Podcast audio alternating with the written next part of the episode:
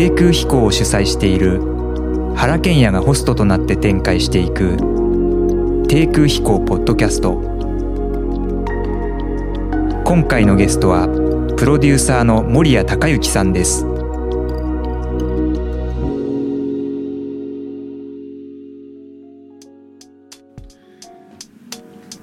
それでは始めていきたいと思いますけれども低空飛行ポッドキャストの今日のゲストは森谷隆之さん。はい。よろしくお願いします。よろしくお願いします、まあ、プロデューサーという肩書きなんですけれども、はい。まあ、ご出身はまあ映像プロデューサーということで、まあ、いろんな企業の広告を作ったりしてこられたわけですけども、はい。まあ、最近はあのバーチャルヒューマンのプロデューサーということであの知られてますけれども、はい。まあ、バーチャルヒューマンっていう、まあ、非常にそのなんか興味深い世界なんですけども、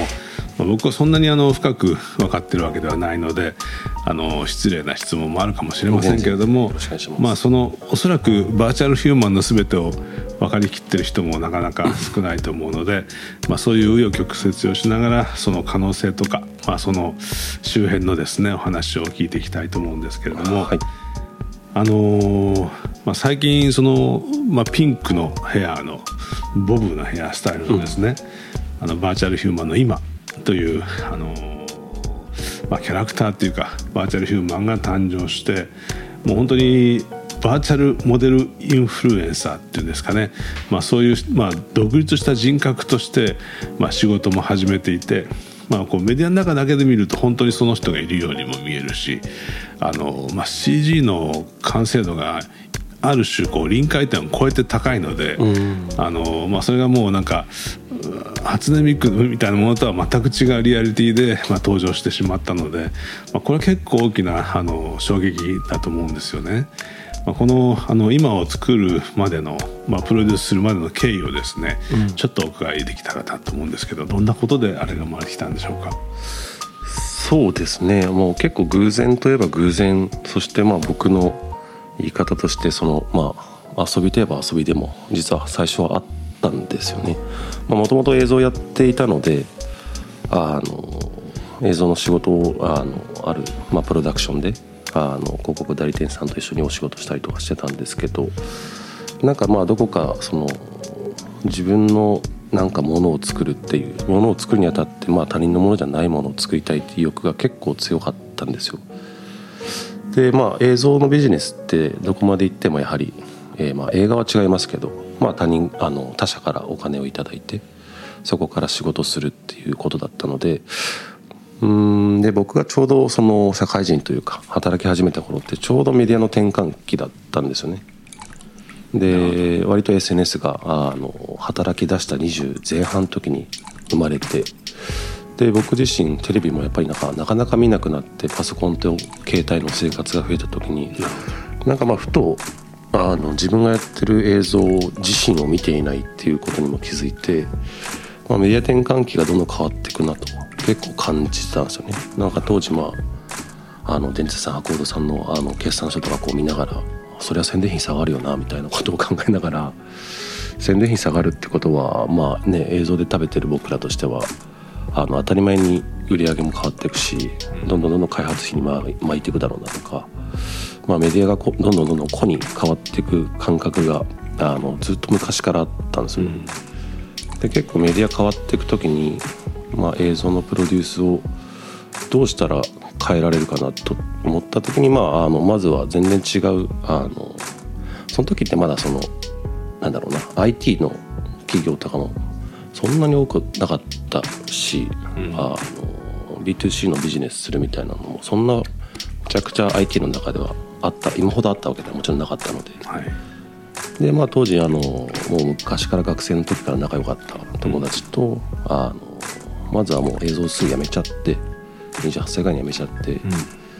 B2C のビジネスをしたくてあの、まあ、今じゃあのマッチングサイトとかデーティングアプリっていっぱいありますけど、まあ、あれを作る会社を一緒に立ちあの立ち上げたまあ一緒にやっていてでただまああのやはりその PDCA 回してビジネス回すみたいなのがなかなか得意じゃなくて、すごいずずーっと今もそうなんですけどやっぱ右脳で判断するんですね物事を。なるほでやっぱり映像のビジネスが忘れられなくて、えー、とコマーシャルではない映像単体で、そのちゃんとこう成り立つようなマーケットみたいなものを成立したくてまああの日本の有数たる監督とプロデューサーを集めて、まあ、10人以下ぐらいで最初、まあ、ナイオンっていう会社を作ったんですけど、やっぱりなかなかその映像だけでビジネスってなかなか成立しない時に、なんかずっと頭の中に残っていて、えーまあ、その時、まあ、CG の会社もあの外部役員として関わっていて、でそこで CG をまあいろいろ勉強してる時に、まあ、10年以上前から偶然にもその一緒にやってる CG 会社はあのゲームの開発とかをずっとやってたんですよね、だからもう10年以上前からヒューマンプロジェクトっていうのをやってたんですよ。でその時その、まあ、例えば「ファイナルファンタジー」とか「まあ、エヴァンゲリオン」とかもやってましたけどあのどんどんどんどん CG でゲームも人間をこう高性能に描く時代ってあったと思うんですね、はい、いろんなゲームで「ファイナルファンタジー」でもどんどんどんどんこのキャラクターがリアルになっていくみたいな。その時にあのモデリングに特化した会社ってあんまなかったんですけどそこの会社がまさにそういう会社でで、まあ、そこにいる岸本っていう、まあ、うちの副社長ですけどとずっとそのどんだけこのヒューマンっていうものをリアルに描けるんだろうっていうことをずっとやってる時にあの時代が、まあ、SNS が爆発的に広がってるタイミングだったので、まあ、そこに IP としてこんな子いたらどうだろうみたいなことで本当に最初は悪ふざけじゃないですけど、お遊びで作ったような感じもあってただまあその時にまあ描いたあの今のちょうど2022年ちょうどこの年ぐらいまでの構想はなんとなく自分の中にあって、うん、その時にまあ2018年に書いた構想のまあ偶然にもその通りに今来ている。のが、まあ、あのまあ作ったきっかけと意味というかあとはやはりまあ日本のものづくりでやっぱ世界を驚かしたいっていうのはずっと思っていたのでなるほどもうそれだけが最初は思ってたことですかね。まあ、でもまあそのテレビメディアから、まあ、そのインターネットの中にこう入っていくとか、まあ、SNS の中にこう展開していくっていうのは、まあ、メディアが変わっていくっていうふうにまあ考えて、まあ、新しいメディアの中で何かこう表現を作っていくというかあの、まあ、広告を作っていくんじゃなくてそのまあまさにこうアバターを生み出まあ、アバターってキャラクターを生み出した、うん、そのキャラクター自身が独立した一つのこう人格を持ってモデル業をやっていくっていう、だからもうちゃんとそのなんかまああのまあ、トキオンっていうメディアの中でインタビューインタビューを受けていて、あの今さんがですね、で私はあの私にしかできない可能性があると思いますみたいなことをあとまことしやかにちゃんとインタビューに答えていて、うん、もうつまり確立した人格としてもう世の中で扱われ始めてしまったっていうのは、これはメディアじゃなくてもうその個として、あのビジネスをビジネスをする子として、うんうん、あの立ち上がったわけですよね、うん、それはその非常に僕は新しいと思いますしあのまあ本当にそのリアルだから実際こうこの世界のリアルのモデルと一緒に写真撮られてもなんかそれは本当にその通りに見えてしまうし、うん、あの SK2 の化粧品のコマーシャルで、まあ、CG モデルだから綺麗に決まってるだろうと思いながらも もう人間そっくりだからもうそれが成立してしまうことになってしまうと、うん、あのまあ、これは全くそのメディアではない全く新しいものが生み出されたっていうふうにやっぱり思ってしまうんですよね、うん、だからその、まあ、この CG のアーティストもそうでしょうけどもそのこのプロデューサーがまさにプロデュースした生み出してしまったものだけれどもあのあかなりそれはこう人格を操作する本体っていうのが必要なわけだから、その守屋さんご自身がその今という人と合体してしまってるのかなみたいな、どういうふうな距離感とかその人格付与っていうのを行っているのかなっていうのもちょっとあの興味があるんですよね。それはどんな感じですか？そうですね。まあお話できる部分とできない部分結構いっぱいあるんですけど、うん、あの、まあ、間違いなく僕の人格と紐づいてるってことは今のところはもちろんなくてですね、まあうん、会社であの、まあ、いろんな、まあ、視点からあの構成されて人格形成っていうものは生み出されている。で、まあ、それは実はあまりまあ公表していなくてですねあのただまあやはりその一人の、えー人格っていうものをマネジメントしてるあ,、まあ、ある意味そのタレント事務所じゃないですけど、そういう観点から、えー、と会社のメンバーで、まあ、いろんな議論はあの常に飛び交ってますよね。この存在っていうものに対する考え方はそれぞれ違いますしただそのあの誰とは言えないですけどそのどこかその今何でもそうですけどうーん一人のエゴがないとあのクリエイティブっていうのは基本的に僕は面白くないと思っていて、なんかこうより集まってみんなで考えてこれだねって決めたものって実は人の心をそこそんなに刺さないというか。なのでまあそういう観点ではあまあある意味そのある人格っていうものはそういうものに付与されてるっていうのはありますね。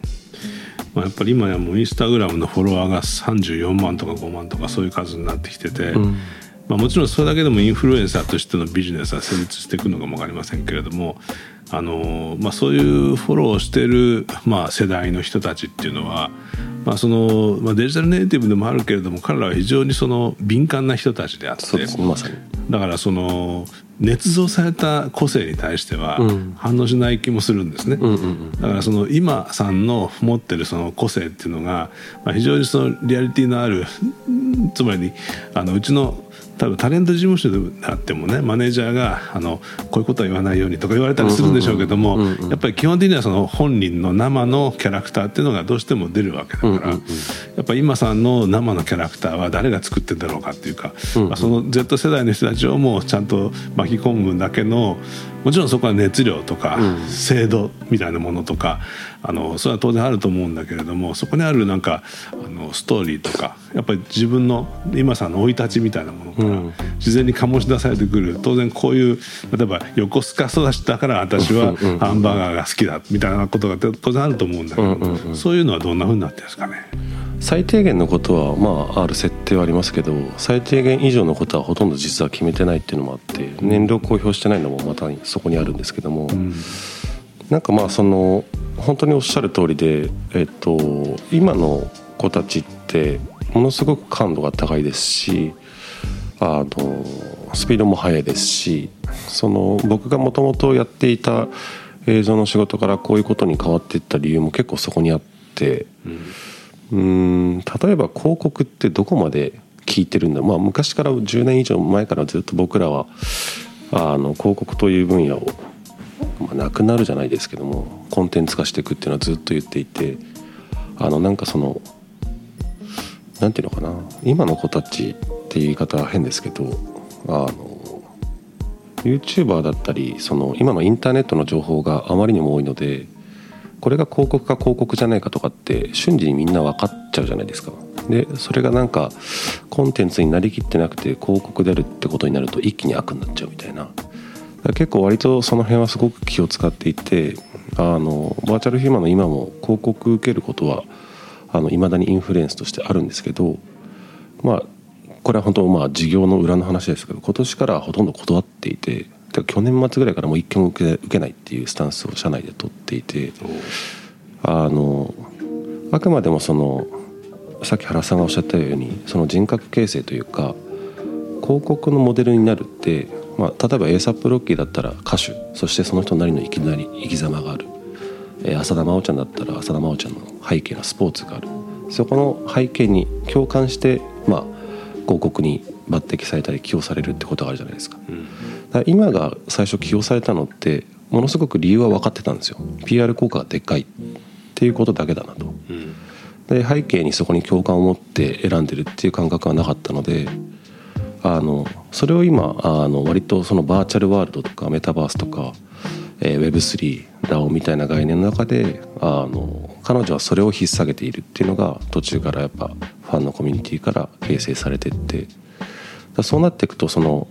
あくまでも彼女がやっているようなことの範疇の中に企業の広告みたいなものがはまってくる時にだけ受ける。もしくはこういうことができれば受ける。っていうスタンスを結構割と取らさせてもらっててそれで結局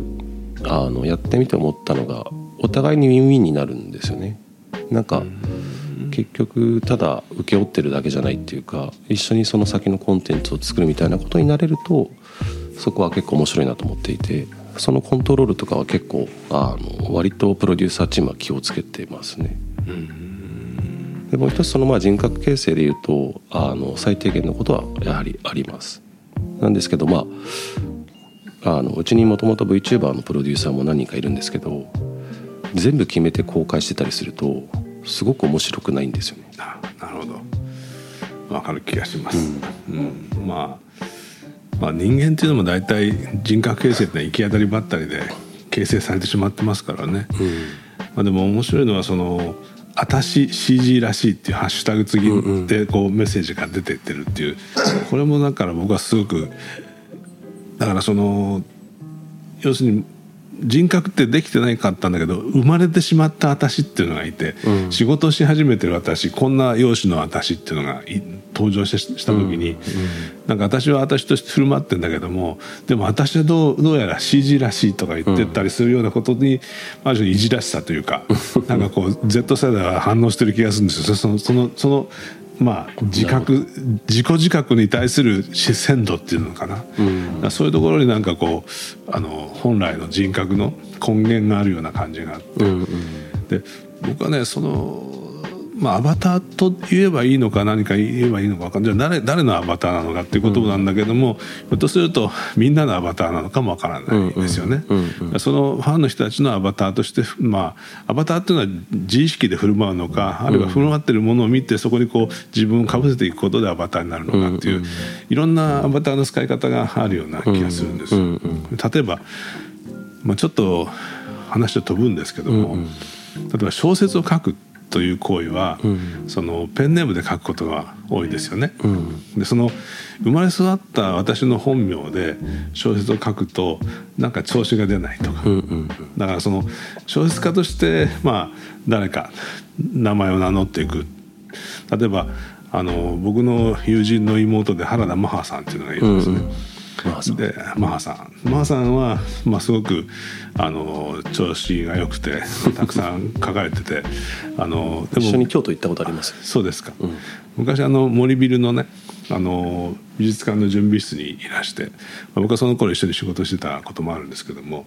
もともと兄貴も文才があって原田宗則っていうんですけどね、うん。はい、あので妹が最近書いてんだよなとか言ってていきなり書いたものが映画化されたりしてへえって見てる間にどんどんその美術アート関係のその小説をどんどん書き始めたわけですよ。うん、でその雰囲気を見てると原田マハという名称を持った新しい人格に彼女は乗り移って、うん、つまり原田マハという、まあ、アート系の素材をあの、まあ、書く人として振る舞う自分というものを見出したなっていう感覚がすごくあるわけですね。これすいません。ご本人が聞いてたらごめんなさいね。でもそれは才能の一つの形として小説家ってのはそういう才能だと僕は思うんだけれども、だからそういうなんかあの乗り移るべき自分っていうものが発見された時に非常にクリエイティブになったりすることがあるので、なんとなくそのバーチャルヒューマンの今を見てると、なんかそういうものの対象としてみんなそこに自分を乗り移してんじゃないかっていうね、なるほど。なんかそんな気がしますね。なるほど。そうですね。あの割とそういうのが日本人っていう区切りにしていいかわからないですけど多いのかなっていう感じは昔から思っていてそのなんていうかな、まあ、矢沢さんにしろあの、ね、英語の矢沢がどういうかなっていうなん。かあるしあの、まあ、矢沢さんだけじゃなしに多分どんな職種の方でも結構その名前を変えることであの人格形成を保ってるのはあると思うんですけど、結構最初の方のヨーロッパのインタビューで僕がお答えしてた時にバーチャルヒューマンに対する概念をいろいろ聞かれるんですけど僕はよく言ってたのがそのじゃあその孫悟空という「ドラゴンボール」の存在は、えーと、あなたたちにとってどういう存在なのってよく言ってたんですよね。うんあれと何ら変わらないじゃないかっていうそのいわゆるビジュアルの見た目がやはりその精度高く人間のように扱われてるっていうことに稀有な存在として扱われてるんですけどもあの「ドラゴンボールの」あの孫悟空って誰もがどういう声でで実はまあその裏の喋ってる声の人も知ってるけどあのそのキャラクターに対する存在体っていうのは理解してますよね。うん、でなおかつそれはあのウォルト・ディズニーももちろんそうですよね。で、まあ、ピクサーの方もそうですけど彼らはそのストーリーをずっと作ってるそのあくまでも映像の会社である。うんその中で出てくるキャラクターっていうものが、えー、とそのストーリーっていうものにこう自分の世界をこう映し出しているからまあそこに表あの表現となんていうかなそのキャラクターの存在体として実際にいるものとして捉えているっていうそのある意味でその偶像崇拝じゃないですけどでなんかそのそんなことを考えてる時にフランスのあるまあ作家の友達にあの僕がこれをやってること言ってなかったんですけど「君だったのか」っていうので連絡もらった時にやはり日本人っていうのは面白いなとその誰だったか忘れましたけどその大昔漫画の始まりじゃないですけどあのカエルがどんどんどんどん動いていくようなこう日本画家。はい。鳥獣戯画ですか？だったかな、うん。まああれがなんかその漫画の起源みたいなのをどっかで見たんですけど、やっぱりそのアニミズムじゃないですけど何かにその人に命を宿すみたいなものに命を宿す。まあ神道の考え方かもしれないですけど森にしろあの、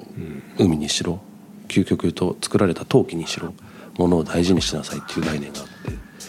て。でそこから来てるのかは僕は定かじゃ分かんないですけどその彼が言ってたのがなんで日本人はその消しゴムとかなんかしゃべるかしょべるからだったかな？うん。あのそれにはなんか目がたまたまデザインでついてて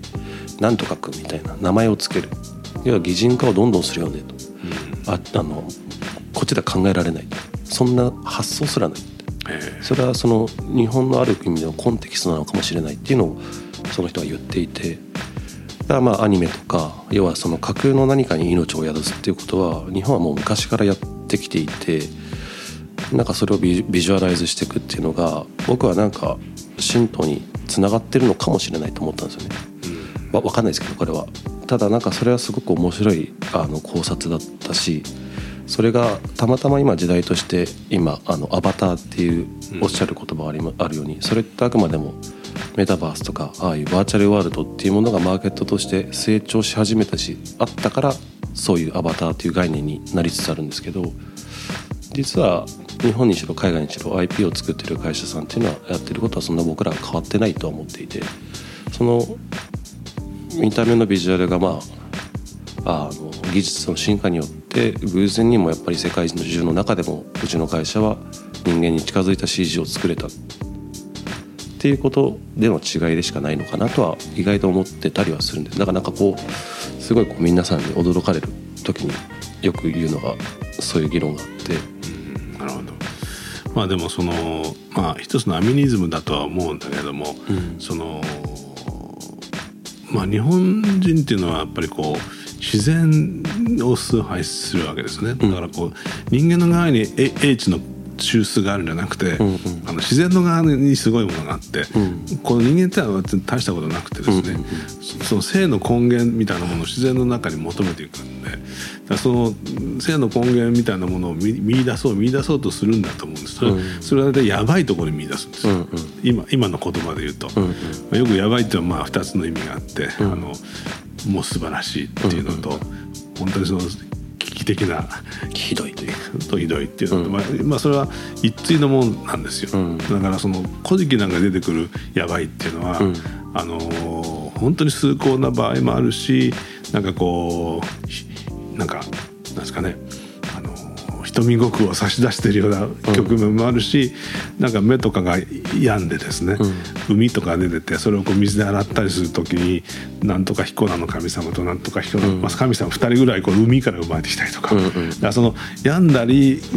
生命の危機があったり、うん。まあ、スレスレの状況の中で何かが生まれてくるんですね。うんうんうん。そのやばいところに性を見立てていくっていう、うん。まあ、そういうところになんか一つの傾向がありますから、うん。その僕はその、まあ「ドラゴンボール」のキャラクターも見立てて、まあ、一つのこう生命を持つとは思うんだけども、うん。まあ、今回のその今の場合はですね、あのやっぱりまあ CG の完成度がある、うんうんある極点を超えているところにうんうん。やばさがあって、うんそのそのやばさに性が満たれてられてるところにやっぱりこう生き生きとした可能性があって、うん。みんなそこはかなり本当に大変なことになったっていう感じがやっぱしてるんじゃないかなと思うんですけどね。なるほど。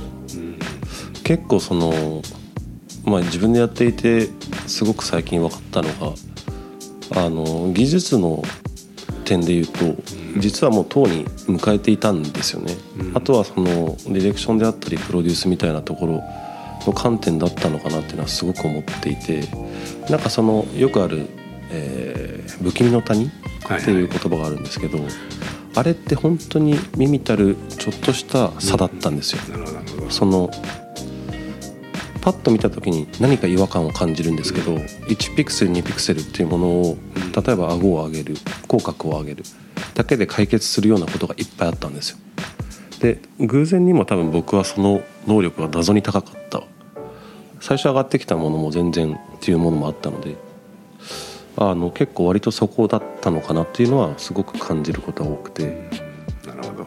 まあ、不気味の谷ってねあのお聞きの方々はうんご存知かと思いますけども、まあ、ロボット工学なんかの世界でですね、はい例えばその人間の手を表現するときにあの木の棒でも手なんだけどもそれを二股にするとより手に近いと。うんうんでそれを5本指にするともっと近くてピノキオみたいな手にすると手だと思うと。でそれがマネキンの手になりさらにこう人工皮膚のような触覚を持ちというふうにだんだん手に近づいてくると親和感が増す。どんどん。親しみが湧いてくる。でかなり極限的に手に近いんだけどもそのスレスレのところでガーンとこう親和性が低くなると。それは何かというと死者の手っていう。うんうん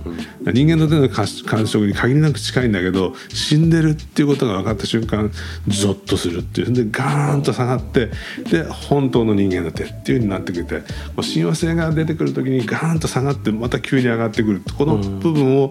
不気味の谷っていうんですよね。うん。まあ、それのなんか曲線の話を聞いた時に僕はすごく、まあ、デザインをやってるんですけども、まあ、それはデザインにもそういうことは常にあるなというふうに思ってたんですけどもでも確かに今は今さんはですね不気味の谷を超えてんですよ。だからそのそれまでのその、まあ、CG のロボロボまあアンドロイドもそうだけど、うんうん。あのまあ、ヒューマノイドもヒューマノイドもそうだけれども、うん。あのまだ人間に近くない。だから、まあ、不気味の谷の手前でですね。でもうちょっと来ると不気味になるかもしれないっていうことなんだけども、今回はまあそれを超えてもうほとんど人間の近い領域に来てしまったっていうところに、やっぱりそのまあフランスの人たちが感じてるやばさっていうのがあるんだと思いますね。まあ、あの今さんがですねインタビューに答えてて、うんあのここれからどんな仕事されるんですか？って、うんうん。まあ、私にしかできない仕事があると思います。って言ってて、どんな仕事、まあ、びっくりするような仕事ですって言って、うんうん。まあ、具体的には答えてないんですけども、うんうん。まあ、そういう仕事が入り始めてるんでしょうかね。仕事が入るっていうよりはあの生み出し始めてるっていう感覚に近いですね。そのどちらかというと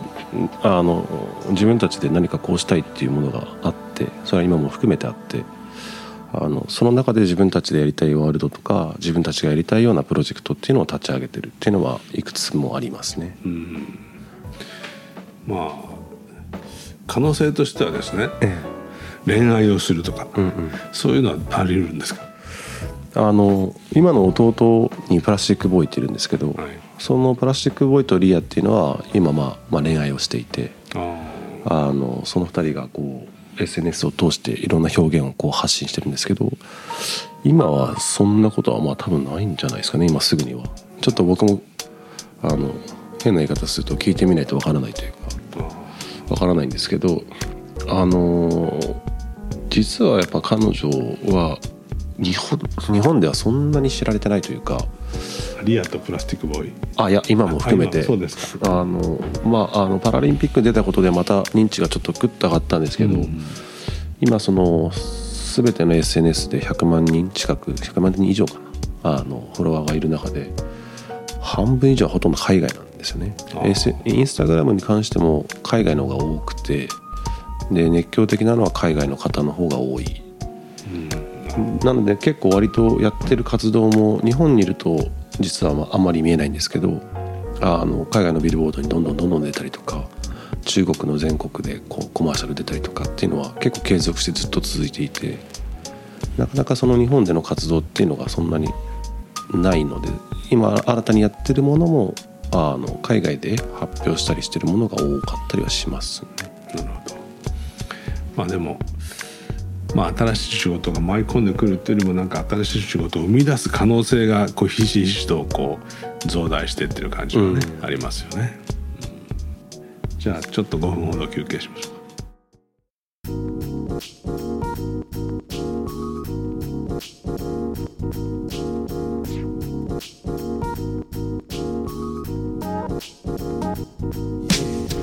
低空飛行ポッドキャスト前半はいかがだったでしょうか？後半では原が企画した展覧会の話題を皮切りに日本人の精神性バーチャルとネイチャーの関係など